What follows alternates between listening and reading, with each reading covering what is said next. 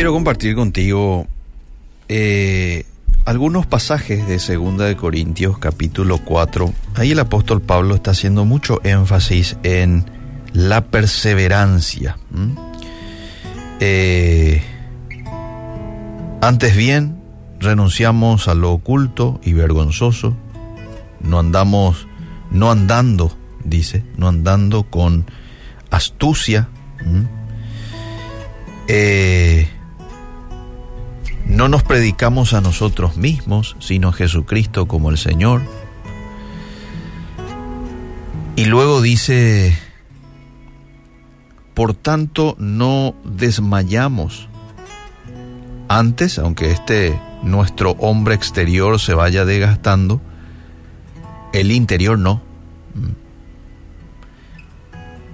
No mirando nosotros las cosas que se ven, sino las que no se ven pues las cosas que se ven son temporales, pero las que no se ven son eternas. Eh, y, varios otros versículos que por una cuestión de tiempo no los voy a leer, pero eh, lo encontramos allí haciendo el énfasis del perseverar, del no cansarte, del no detenerse frente a aquello que Dios te ha encomendado. En el caso de él, le ha encomendado los gentiles, llegar con el Evangelio a ellos.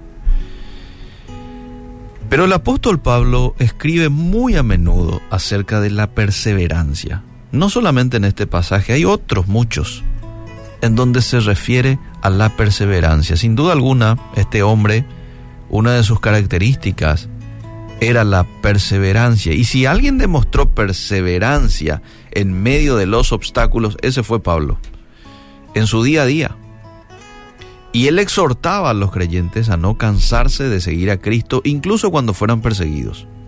Y él tenía autoridad para hablar así, porque él había sido golpeado, apedreado, azotado, expulsado, abandonado en varias ocasiones.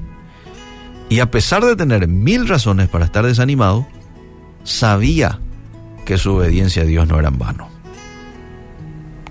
Ahora, considera la impresionante cosecha que resultó de la fidelidad de este hombre.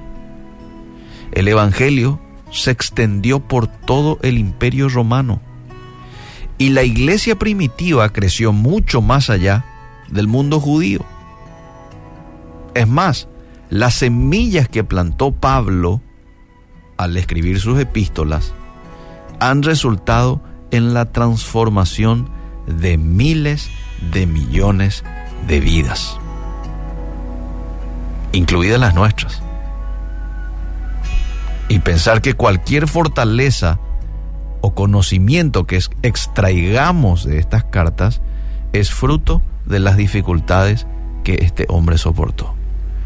No todo fue color de rosa en la vida de Pablo, en el ministerio de Pablo. No, muchos obstáculos tuvo, mucho.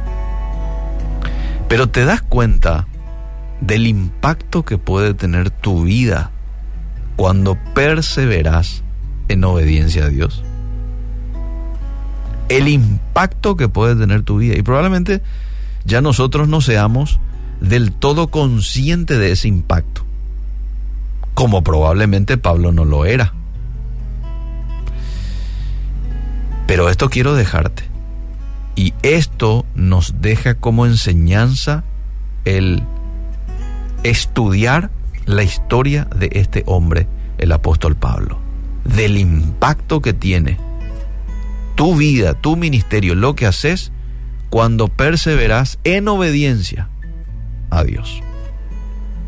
No vayas a dejarte engañar por la mentira de Satanás de que tu sufrimiento u obediencia no van a servir de nada. Porque a veces el enemigo viene y nos susurra. Y con eso nos quiere desanimar. Con eso nos quiere desviar del camino de la obediencia y de la perseverancia. Pero no le permitamos. Tu fidelidad a Dios, amable oyente, el que perseveres en obediencia, nunca se desperdicia.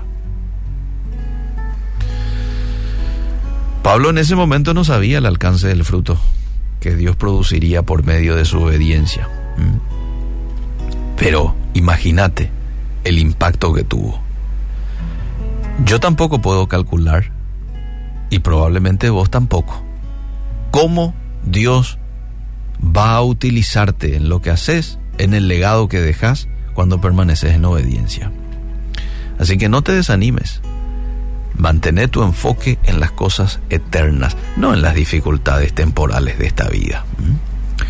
Hoy dejamos en manos de Dios si estás pasando por un momento de desánimo, de aflicción, de situaciones por las cuales no entendés el por qué ocurren. Deja en manos de Dios. Decile, quítame esta angustia, Señor, te los entrego. Lleva vos estas cargas. Yo no las quiero llevar. Quiero caminar ligero. Eh, y permitirle a Dios que pueda llevar esas cargas y vos vas a estar mucho más tranquilo. Vas a poder disfrutar de ese gozo y de esa paz que viene como fruto de nuestra intimidad, de nuestro relacionamiento con el Espíritu Santo, porque es el fruto del Espíritu Santo.